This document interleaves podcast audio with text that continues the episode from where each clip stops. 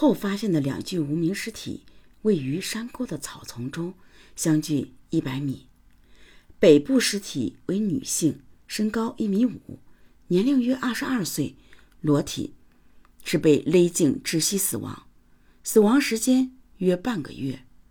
尸体呈俯卧状，已严重腐败，头部已呈白骨状，头发已脱落，颈部缠着两圈裙带，在颈背后形成一个活结。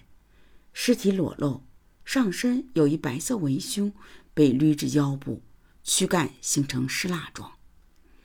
南部尸体已为女性，身高一点六六米，年龄约二十岁，短发，颈部被勒。窒息死亡，死亡时间为三个月左右。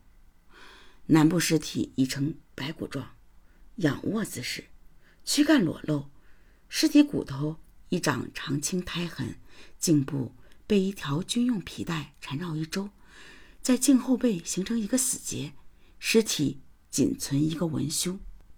警方立即对此案成立了专案组，案件被定性为金宝岗女尸系列案。广州市罕见的系列杀人大案拉开序幕。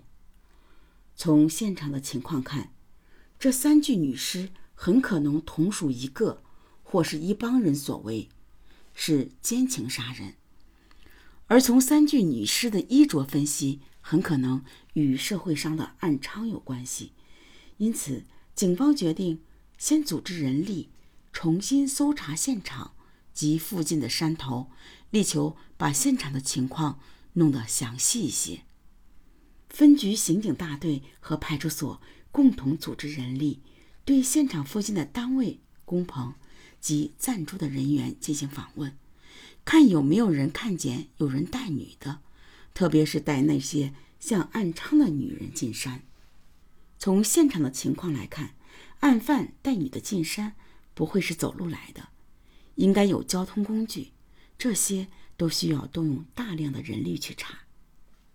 正当警方分析开会忙得不可开交的时候，同和派出所的所长突然汇报了一个情况，顿时引起了专案组的注意。五月的一天，同和派出所接到群众的反映，说在金宝岗的山腰上有一个女的受伤昏迷不醒。该女子后来被送往军医大学的附属医院去治疗。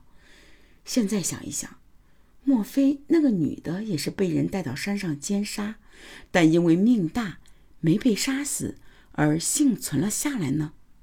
专案组立即决定将此事列为重要线索，派专人查访。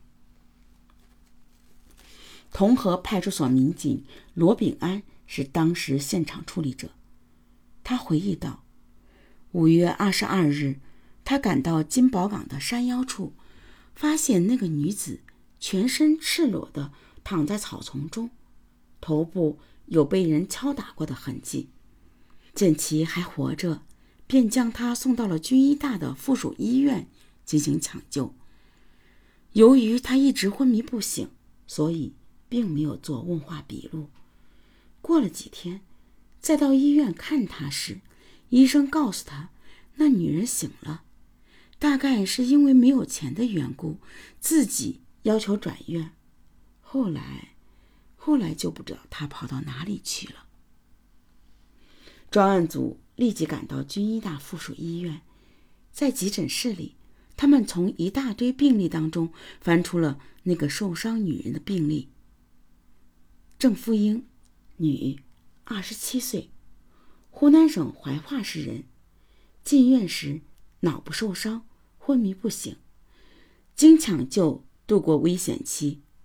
后来因为没有钱，主动要求转院。警方通过与湖南省公安厅联系，找到了郑福英的详细地址，立即抽调精干力量赶赴湖南调查情况。